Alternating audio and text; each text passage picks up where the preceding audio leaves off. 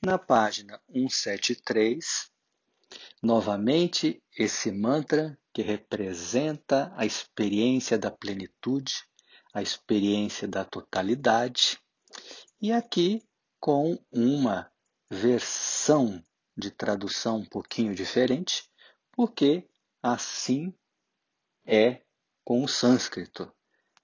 Uma palavra pode ter diferentes significados. E aqui acrescentando algumas palavrinhas mais. Tudo é um. Isto é pleno. Aquilo é pleno.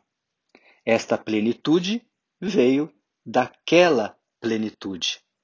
Mesmo depois que a plenitude surgiu da plenitude, o que permanece é apenas uma única plenitude.